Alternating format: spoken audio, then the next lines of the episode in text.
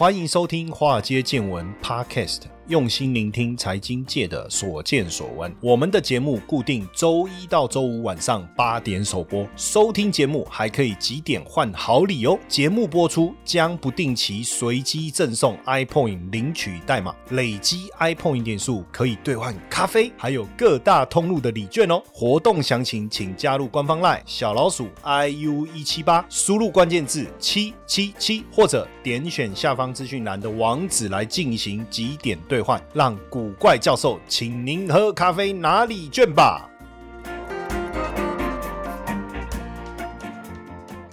股票市场千奇百怪，见怪不怪。大家好，我是古怪教授谢承彦。最近世界银行发布了一个经济展望报告，哈，这一份展望报告的内容，呃，其实我觉得有点诡异。这样讲好像也不对，应该是说有一部分我们已知，有一部分可能我们觉得，哎，真的有这么严重吗？我们也有点雾里看花了，哈。因为这一份经济展望报告讲到，全球经济正处在一个危险的状态，哈，利率的上。升，消费者支出、企业投资会放缓，经济活动会受到冲击哦，尤其是低收入国家的这个脆弱性啊会暴露出来。那全球的经济增长也会显著的放缓，整个金融体系呢都会受到威胁哈。那二零二三年初一开始所表现的这个韧性会逐渐的一个减弱哈，然后慢慢变成比较持久的一个疲弱状态哈。主要还是因为紧缩性的货币政策和新冠疫情跟俄乌战争带来的冲突。我不晓得这是一种落后报告还是怎么样。就他，他甚至谈到，就是说，这个下半年经济增长会显著的放缓，要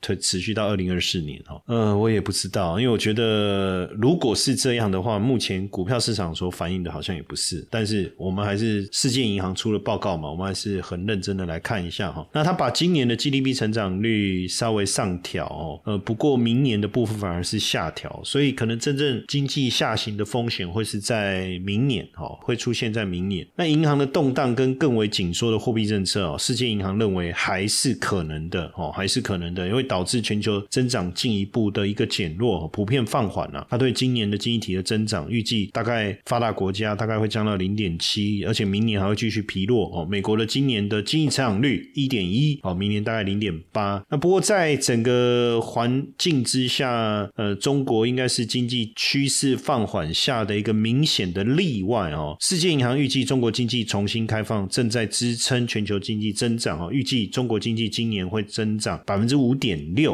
哦，预计会增长百分之五点六哦。过去几年的一个状况哦，让应该是说他在讲新兴市场跟发展中国家的经济增长的一个情况哦。嗯，二零二零年代的前五年可能是最弱的五年，好，最弱的五年。那美国的衰退几率呢，看起来是持续的一个增加哦。这个是纽约联邦储备银行哦，根据美国十年期公债殖利率还有三个月期国债殖率的差距所推算哦，二零二四年四月美国经济步入衰退几率高达七十点八五。哎，我我我坦白讲哦，真的有点不知道如何去去去看这些事情。就是说，这些大的机构一直在告诉你美国会衰退了。我们所看到的很多的证据确实也是这样。可是美国股市还在持续走阳啊。哦，所以这个到底该怎么看哦？那不过确实开始呃人口的移动哦，美国开始从一些高税率的州哦移到这像这些比较低税率的，好像佛州啦、德州啊，呃。呃，像佛州跟德州都不收州的所得税，嗯，所以开始有人口往这个地方移动哦。我我觉得这个移动的一个过程的一个分析啊，到底有没有做一个长期的，我不知道。但是确实是讲到今年第一季的移动的一个状况相当的一个明显，那是不是也代表大家对于未来经济的一个展望的相对的悲观？希望能够呃从税负较重的州移往税负较负担较轻的州这种移动其实它。的成本是相当高，因为你要知道，你你如果在一个地方住了非常的久，长期以来，其实你可能也可以接受它的税务的负担。那当然，高税负的州，它给予的福利可能相对也好一点，你也可以接受，因为毕竟你的工作、家庭、你的朋友都在这嘛，所以这个移动的过程，呃，实际上确实成本是很高的，一定是税务的负担的压力让人喘不过气了，对不对？所以你愿意接受。改变你的居住环境，也就走出你的舒适圈哦。这这个事情是确实不容易哈，不容易。那因为美债的上限过了哈，那接下来当然就会再发债。这发债实际上跟升息的概念会相当的接近哦，因为呃，你债务发行发债就吸收市场的资金。那以花旗银行来预估啊，银行的储备在十二周之内会减少五千亿美金啊，所以所以基本上这个跟升息的概念其实是一样的哦，所以有可能，当然呃，六月不升息，但是七月加息的可能性又在大幅度的提高了哈。那对比来看哦，当然也影响到了中国的出口，中国五月的出口的降幅超过预期，增加了这个经济上面的一个风险哦。今年年初出口的扩张原本是一个经济的亮点啊，因为有有在中国取消防疫限制规定后，可以有支撑到经济的复苏哦。不过最近在看这个数据哈，这个复苏的力道确实有些减弱哈，确实有减弱。所以大家现在在评估说降息的一个状况，所以最近确实我们看到一些大型的银行哦，开始呃，像工商银行啊这些开始在降息了哈。最主要当然也也看到了景气出口的一个疲弱哈。今年以来，中国的货柜减产的幅度扩大哈，空货柜滞留港口的情况也变得更为严重哦。那这个货柜的恶化哦，整个产业的恶化，当然受到出口低迷、海域需求不振的一个影响哦。所以现在当然大家对于整个中国降息的预期就大幅度升高了哦，因为中国经济复苏在五月份哦进一步的一个放缓哈，进一步的放缓，那当然也引发了外界预期会有更多的。货币宽松的一个政策哈，那中国的一些大型银行已经开始下调人民币的存款利率哦，下调人民币的存款利率。那这个当然对于资金的一个释放哦，资金的一个释放会带来一些效果。不过呢，还有一些问题还是存在哦，包括这个城投债哦。什么叫城投债哦？就是地方政府成立的城市投资建设公司啊，然后去做基础建设跟公益项目的融资平台，然后就发债，这个有息的。的一个债务哦，那因为这几年疫情的一个折腾，中国地方政府的税收大减哦，防疫开始大增，就带来一些影响哦，所以这个部分确实有影响到整个地方经济的状况哦。那也因此，大学的学费由地方财政所支持的一些项目，好像地方大学的学费开始大幅度的上涨啊。那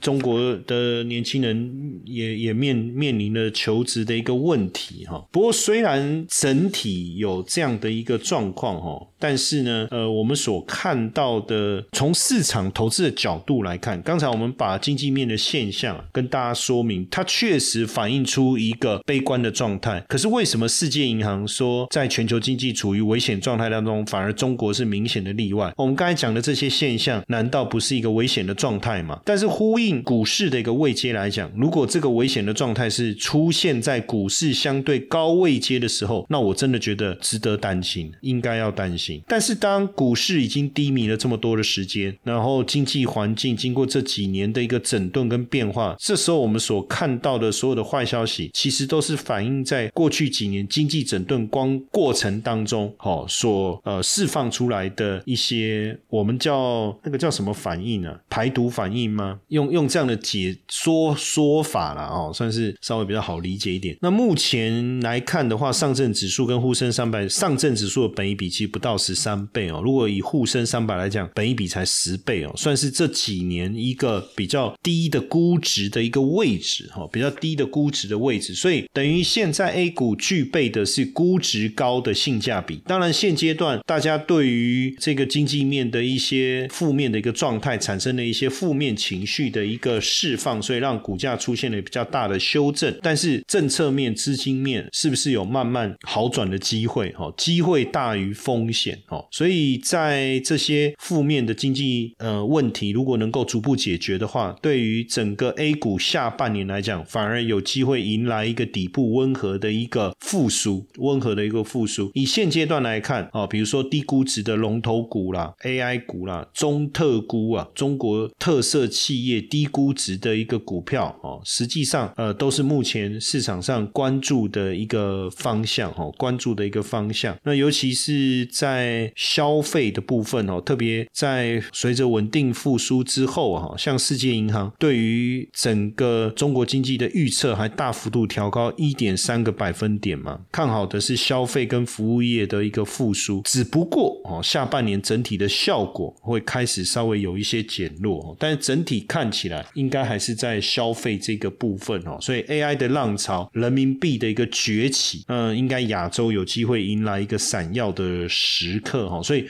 野村的报告当中就特别谈到这个部分啊，因为毕竟呃新的技术革命哈，全球政治经济的一个变化，实际上都有利于亚洲市场接下来的一个前景哦。接下来就是我们今天的彩蛋时间，iPhone 历史代码 D 四七二八。亚洲占全球经济的地位的权重是不断的一个上升哦，所以有机会哦吸引全球的投资者去寻找下一块奶与蜜之地哦。这个是在圣经旧约当中哦出埃及记里面所提到的哦，就是迦南美地哦，叫奶与蜜之地啊，奶与蜜之地。那在野村的报告当中，当然特别提到 AI 哦，就是 AI 技术未来几十年会是全球科技产业变革非常重要的一个引擎哦。那尤其中国在这一轮的技术革命当中，也占据了一个主导的地位哈。亚洲是全世界制造电子元件和系，为全世界制造电子元件和系统嘛。那亚洲企业也是全球 AI 所需要硬体平台、关键技术和产品的主要供应商。当然，这亚洲这个部分，台积电嘛，哦，做 CPU、GPU 嘛，对不对？神送晶圆代工嘛，海力士嘛，记忆体嘛晶片嘛，富士康嘛，哦，广达嘛，这些都是代工厂哦。所以对于 AI 的一个发展来讲哦，亚洲市场确实抢得一个机会哈。当然，更重要、更重要在呃，野村还表示，阿里、腾讯这些公司在内的互联网企业也致力于这个类 GPT 产品的研发哦。那中文语系的 AI 的模型的一个诞生哦，当然这个部分可能可以解决这个劳动力生产现在成本大幅度提高的一个问题哦，提高的一个问题。所以这样看起来哦，中国的整体的状况啊，并没有我们想象的这么悲观哦。再加上人民币的一个崛起哦，因为野村特别提到哦，中国贸易总额的一个增长，跟其他经济体对美国滥用美元霸权的一个担忧啊，确实有利于人民币国际地位的一个提升。在全球贸易结算跟交易当中啊，人民币啊正在成为一种更广泛使用的一个货币。那在一定的程度上啊，主要还是跟中国贸易总额规模跟增长有很大的一个。关系哦，二零二二年中国贸易总额是六点三兆美金，目前是世界第一了哈。那中国的贸易总额跟人民币结算的贸易额之间有一个非常大的一个 gap，所以这个对人民币来讲确实有一个很大的一个增长空间哦。以人民币结算的贸易额是一点二兆哦，那你看总贸易额是六点三兆美金，那以人民币结算的贸易额是一点二兆美金，只有占百分之二十，所以还有百分之八十的空间哦。那当然呃。越来越多的国家也希望哦，是不是能够用人民币结算？包括这个中东啊，像沙特阿拉伯啊、阿联酋啊、巴林啊等等啊，哦，那像新加坡、伊拉克哦，也宣布用更多的人民币来交易哈。那像今年孟加拉也向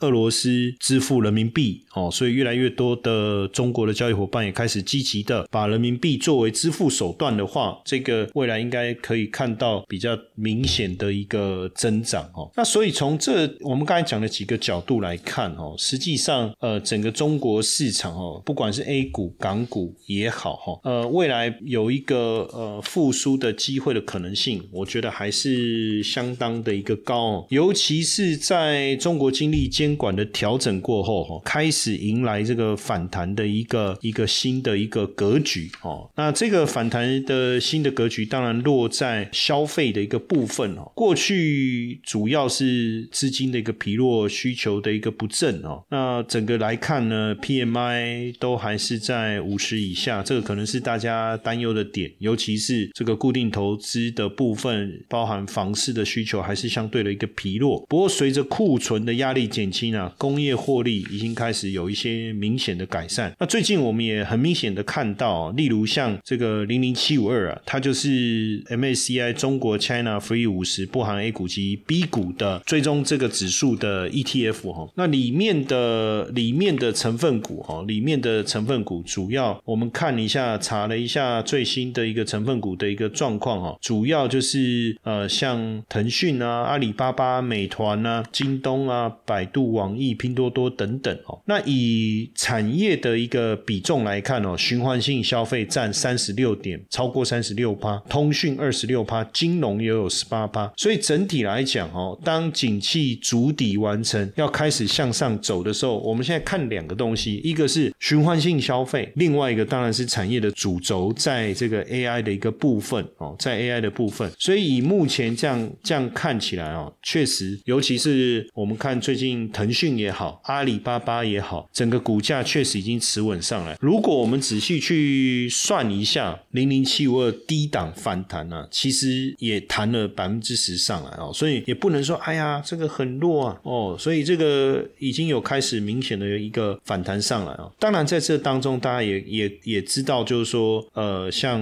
MSCI China Free 五十哈，像中信中国五十这一类的 ETF，可能它的股性比较活泼。当然，你也可以去思考，有时候在短线操作上，你可以搭配一下零零七五三 L 哦，这是什么？零零七五三 L 是什么？零零七五三 L 就是中国五十正二哦，中国五十正二，等于是说，呃，如果我们认为叠升有机会反弹的话，我们透过这个正二可以抢到一个反弹。那假设说我今天长期持有中信中国五十正二，当我们担心这个。涨多了压回的时候，我可不可以运用这个中信中国五十正二就零零七五三 L 来避险？哦，所以这你如果仔细看哦，它它的产品线哦，一个是零零七五二哦，追踪的是 MACI 中国外资自由投资五十，不含 A 股及 B 股，当然主要是以在香港挂牌的国企股跟在美国挂牌的中概股为主了哈。那另外一个就零零七五三 L，这个是 MACI 中国外资自由投资五十，不含 A。及 B 股单日正向两倍指数啊，简单讲啊，就是呃，让你抢反弹啊、赚价差啊、避险啊，有一个比较好的一个杠杆的一个工具哈。当然，就目前来讲，我还是认为我我的立场还是这样，就是说，随着疫情解封以后，消费会慢慢的回温，经济活动会慢慢回到正常。但是在这过程当中，因为过去三年所累积的一些问题实在太严重了，所以在处理问题的过程中，我们会一直看到一些。比较差的一个经济数字哦，但这个我觉得不意外哦。那